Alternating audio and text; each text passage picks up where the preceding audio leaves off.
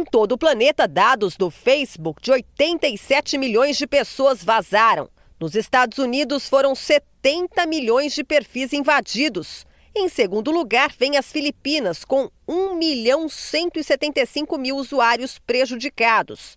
Em seguida, vem a Indonésia, com mais de 1 milhão de perfis expostos. O Brasil é o oitavo colocado, 443 mil pessoas vítimas desse grande vazamento de informações. O algoritmo ele captura a sua curtida, o compartilhamento, o que você digita nos posts e, além do mais, o áudio, que é pouco revelado.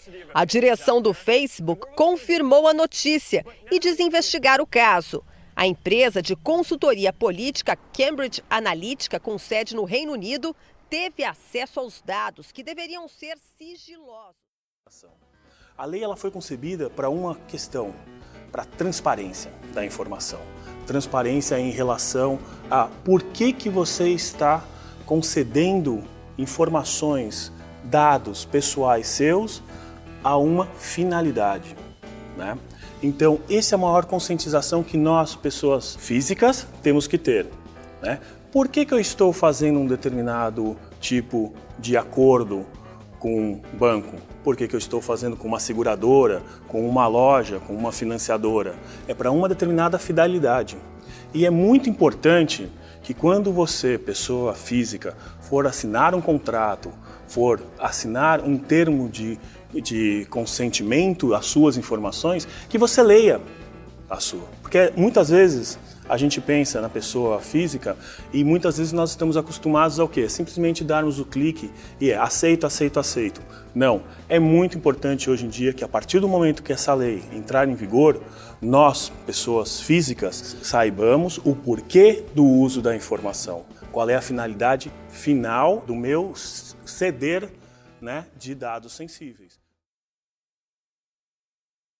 Os trechos anteriores mencionam dois casos que ficaram muito conhecidos na época. O primeiro foi o vazamento de dados do Facebook por parte da Cambridge Analytica, que afetou milhões de pessoas no mundo todo. O segundo é o trecho de uma entrevista com um especialista de dados da IBM que comenta sobre a Lei de Regulamentação Geral de Proteção de Dados, uma lei que entrou em vigor no ano passado para proteger e dar uma transparência aos dados que empresas como Google, Facebook e outras empresas têm sobre nós. Isso tudo tem a ver com o tema que vamos comentar esse mês inteiro, que é a segurança da informação. Mas primeiro as coisas primeiro, e antes de chegar nesses dois tópicos importantes que eu vou mencionar em episódios futuros, é importante você saber o que de fato é segurança da informação. O nome pode parecer sugestivo, mas esse tema é muito mais profundo do que você imagina. E, para entender a magnitude do que está por vir, hoje vou comentar sobre os fundamentos da segurança da informação e como a falta deles pode causar sérios problemas.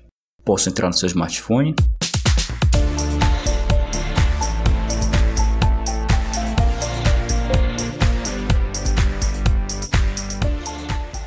Se você me permite, muitíssimo obrigado. Meu nome é Petros Davi e este é a versão beta sobre os fundamentos da segurança da informação.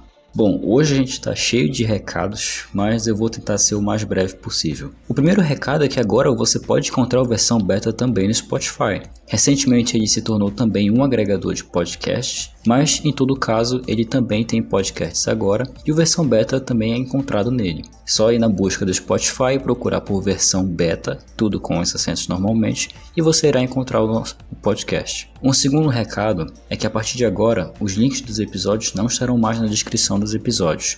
Portanto, se você quer ver o texto relacionado a este episódio, você pode acessar em versãobeta.confiante com i no final .com.br barra fundamento traço segurança. O terceiro e último recado é que nessa mesma semana que saiu esse episódio, vai sair também um podcast sobre basquete aqui no versão beta. Ele vai se chamar Lance Livre, que modéstia à parte, é algo que eu ainda consigo fazer com certa frequência. Mas esse não vai ser um podcast de basquete como a maioria dos podcasts de basquete brasileiros. Apesar disso, eu faço parte de um podcast de basquete que é o Big Tree. Você pode acessar em podbigtree.com.br. Mas o que eu vou fazer no lance livre é comentar sobre algumas coisas de basquete que às vezes você pode não saber, como determinadas regras, jogos clássicos, jogadores das antigas, jogadores da atualidade, o que configura um bom jogador de basquete, o que, que mudou da, dos anos que passou até os dias de hoje, olha que mudou muita coisa mesmo. Eu ainda não decidi a periodicidade desse programa, talvez eu consiga lançar um ou dois durante um mês, mas isso não vai afetar de forma alguma a periodicidade do versão beta. As versões betas vão continuar saindo toda segunda-feira. Trate o Lance Livre como um programa extra sobre mais uma parte da minha vida, que é falar de basquete, que é uma das minhas paixões também. Bom, recados dados, vamos ao episódio.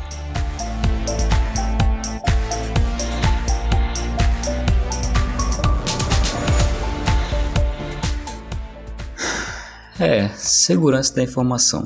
Bem, no seu dia a dia você deve tomar alguns cuidados de forma até instintiva para detectar e evitar alguns riscos. Por exemplo, contato pessoal com estranhos, apresentação de documentos que possibilitam que você confirme a identidade de alguém, a presença na agência do seu banco garante que há algum relacionamento com ele, os cartórios podem reconhecer a veracidade da assinatura de alguém, etc. e por aí vai. São políticas de segurança para detectar que você é você mesmo. Como o nome sugere, a segurança da informação é um princípio que, acima de tudo, visa assegurar que as informações de uma pessoa ou de uma empresa não sofram acessos ou alterações indevidas, comprometendo a integridade e a veracidade dessa informação. Para isso, foram desenvolvidas ferramentas e outros acessórios que têm o objetivo de atender os requisitos para uma política de segurança da informação, mas antes de chegarmos nas ferramentas e até mesmo o que é uma política de segurança da informação e o que, que ela deve ter, é necessário saber os princípios básicos que configuram uma boa segurança da informação, seja no âmbito pessoal ou profissional, ou âmbito empresarial também. Em geral, quatro princípios precisam ser atendidos para que a política de segurança seja confiável. Há autores que listam mais de quatro ou até três, mas para nós, os quatro mais utilizados serão suficientes. Os quatro mais utilizados são disponibilidade, autenticidade, confidencialidade e integridade. A disponibilidade é um dos princípios que visa garantir que um recurso esteja disponível sempre que necessário. Esse recurso é bem utilizado principalmente em servidores que guardam cópias de segurança de dados sigilosos ou dados críticos. Falhar em integrar a disponibilidade aceitável para uma política de segurança da informação eficiente pode ter efeitos desastrosos. Vamos comentar uma falha de disponibilidade aqui.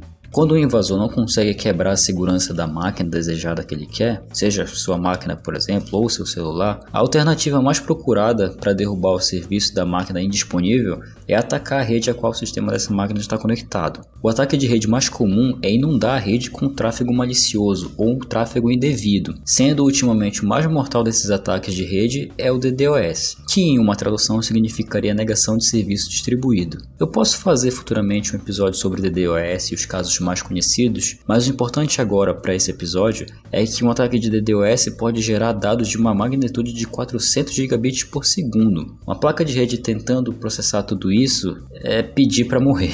Fora que vários ataques de DDoS já foram detectados, redes sociais já sofreram ataques de DDoS que os manteve indisponíveis por determinado tempo, já que estamos num podcast, num dos dias do podcast, o Twitter sofreu um ataque de DDoS também e ele acabou ficando indisponível por alguns minutos, mas logo o serviço voltou a funcionar. E estamos falando aqui só de redes sociais, existem vários casos de disponibilidade que devem ser atendidos. Como mencionei agora há pouco, uma cópia de segurança de dados tem que estar disponível o tempo todo. Se de repente alguma falha física ou falha humana mesmo ocorrer dentro da empresa e dados acabem sendo perdidos nesse processo, essa cópia de segurança deve existir e deve estar disponível no momento que ela for necessário. Senão, como será recuperado?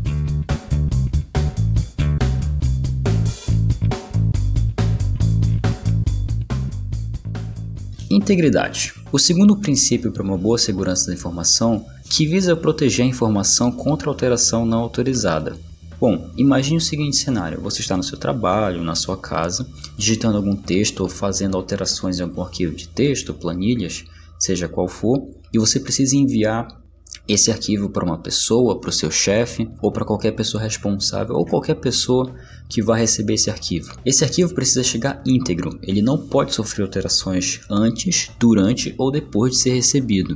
Senão, o arquivo perde sua integridade e alguns dados que podem ser modificados durante esse processo ou podem mesmo é, levar você a tomar decisões desastrosas para empresas ou levar você a tomar decisões na sua vida mesmo que baseado em algum dado que estava incorreto. Então, a integridade é um dos princípios da segurança da informação, um dos princípios, porque todos aqui são importantes, mas a integridade, penso eu, que ela pode causar muito mais danos do que simplesmente a falta desse arquivo estar disponível. O arquivo de cópia de segurança pode não estar disponível no momento, é atualizado logo em seguida quando alguma alteração nesses dados é feita. Se os arquivos originais já estiverem corretos, quer dizer que a cópia de segurança também vai estar incorreta. Isso pode gerar vários problemas para empresas. Isso é algo que os próprios administradores de banco de dados lutam todos os dias para evitar que dados do seu próprio banco não sofram alteração indevida. E isso realmente é um assunto muito importante a ser discutido. Com o tempo foram criando ferramentas para verificar que os arquivos são íntegros. Uma dessas ferramentas é, é a criptografia de função de hash, que é um assunto que eu vou falar no próximo momento sobre criptografia especificamente. O importante saber agora é que a função de hash gera um, um número baseado num cálculo matemático que pega os bytes exatos do arquivo com mais alguma fórmula que agora não vem ao caso. Baseado nesse resultado, ele gera um número específico para aquele arquivo e se de repente esse arquivo sofrer um byte de alteração, esse resultado será diferente. Se você, por exemplo, é um usuário Linux, você pode reparar que deve haver algum número embaixo do seu link de download como MD5, SHA, que são duas formas de função de hash para verificar que o arquivo não sofreu alteração durante o download. Essa é uma das ferramentas. Há outras ferramentas para verificar a integridade. Você mesmo pode verificar a integridade dos seus arquivos. Basta verificar a data de modificação, no caso se você estiver vendo seus arquivos em lista. Mas isso é uma dica. Um segundo exemplo de falha de integridade foi um, um, vírus chamado Stuxnet. O Stuxnet foi um vírus que foi direcionado a várias usinas nucleares de enriquecimento de urânio no Irã. Por que, que esse vírus é um exemplo de falha de integridade? Porque quando o vírus infectou os computadores internos da usina, eles provavelmente modificaram a configuração do programa responsável por manter essas usinas funcionando e as centrífugas que faziam o enriquecimento desse urânio começaram a operar acima da capacidade permitida, fazendo com que essas peças dentro dela queimassem. A configuração foi modificada para um valor muito acima do que a centrífuga pode operar. E isso acabou queimando muitas centrífugas dentro lá daquela usina no Irã. Com o tempo, outros grupos modificaram o vírus para atacar outras instalações públicas, como estações de tratamento de água, usinas de energia e propriamente linhas de gás, que pode ser um perigo se forem operadas de forma indevida.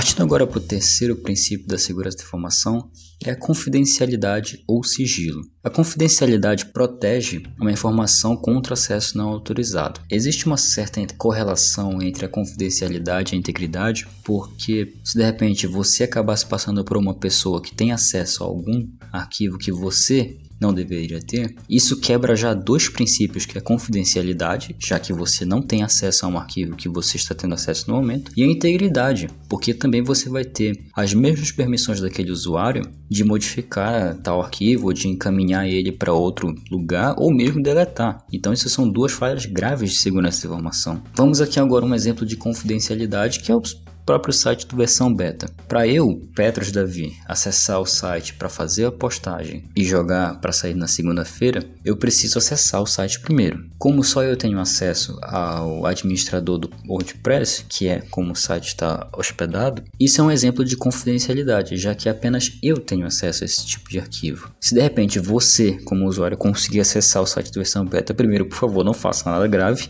e segundo, me avise porque eu preciso trocar a senha. Mas é isso, a confidencialidade prevê que deve proteger uma informação contra acesso não autorizado. A confidencialidade é um dos princípios que é mais fácil de se exemplar falhas, porque, por exemplo, um acesso indevido às suas redes sociais, como por exemplo, quando você vai em algum lugar público e você esquece as suas redes sociais abertas, você não fecha a sessão devidamente, é uma falha de confidencialidade, já que como a rede social é sua, em teoria outras pessoas não deveriam ter acesso. Fora outras falhas de confidencialidade que acontecem dentro de empresas, como quando a empresa possui vários equipamentos com senhas e algum esperto vai lá e cria um arquivo de texto com todas as senhas dos roteadores, senhas de usuários, senhas de usuários importantes que podem acessar arquivos que de repente são destinados à diretoria. Se alguma pessoa mal intencionada ou mesmo invasor chegar nesse arquivo, é fim de jogo para a empresa. O cara pode simplesmente fazer tudo o que ele quer dentro daquele servidor. Ele pode simplesmente acabar com a empresa por causa de um arquivo TXT. Então, tome muito cuidado.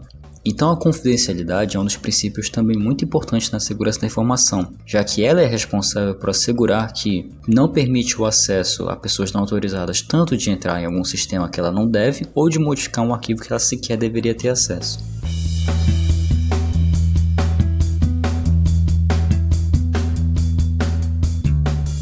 Bom, chegamos aqui no último princípio, que é a autenticidade, que é simplesmente o ato de verificar se a entidade é quem realmente ela diz ser. No seu caso, voltando às redes sociais, voltando ao exemplo de confidencialidade também, que é intimamente ligado e aqui entra divergências, às vezes os autores ignoram a, a autenticidade como princípio da segurança da informação, porque, e eles estão corretos nesse ponto, eles acham que a autenticidade de algo que está implícito à confidencialidade. Se você vai dar acesso apenas a pessoas autorizadas, supõe-se que as pessoas autorizadas a acessar o sistema são elas mesmas. Mas aqui que entra a diferença da confidencialidade para a autenticidade. A confidencialidade tem a função de dar acesso a pessoas autorizadas. A autenticidade verifica que você é você, que você é quem diz ser e que é você que deveria ter o acesso a determinado sistema ou arquivo. Um dos exemplos de falha de autenticidade é o roubo de identidade.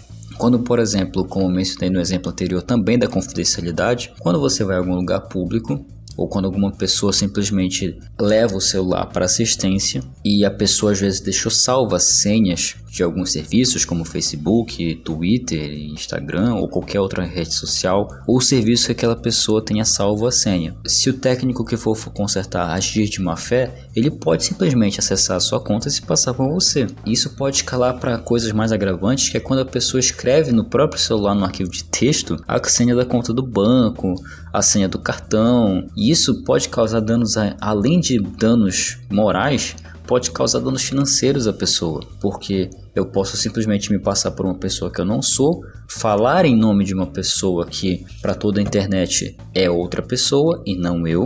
Eu posso simplesmente dizer tudo o que me vem à cabeça, fazer com que aquela pessoa perca credibilidade. Além disso, vou estar tirando o dinheiro dela. Então, esse tipo de dano moral e dano financeiro é algo que pessoas que sofrem de roubo de identidade levam dias, meses e às vezes até anos para recuperar. Por mais que a autenticidade não seja um dos princípios que recebem tanta atenção quanto deveriam, como eu já mencionei anteriormente, há alguns autores que simplesmente não incluem ele nos fundamentos da segurança da informação, mas é um princípio básico é um princípio que todo mundo deveria conhecer e é um princípio que todo mundo deveria ter consciência de que é sério e que a falha de autenticidade pode causar sérios problemas para várias pessoas, inclusive para você como pessoa.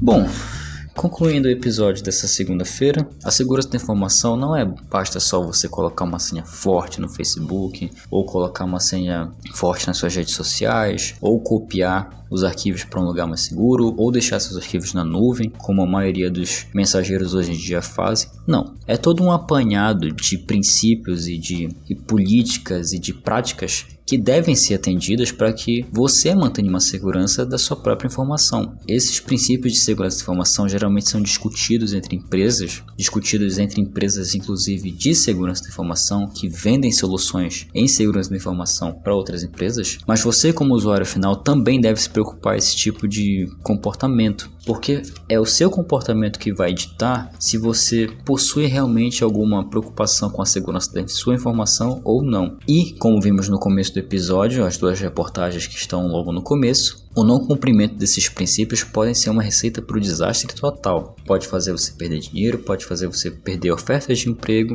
pode fazer, acima de tudo, perder a credibilidade em relação a outras pessoas.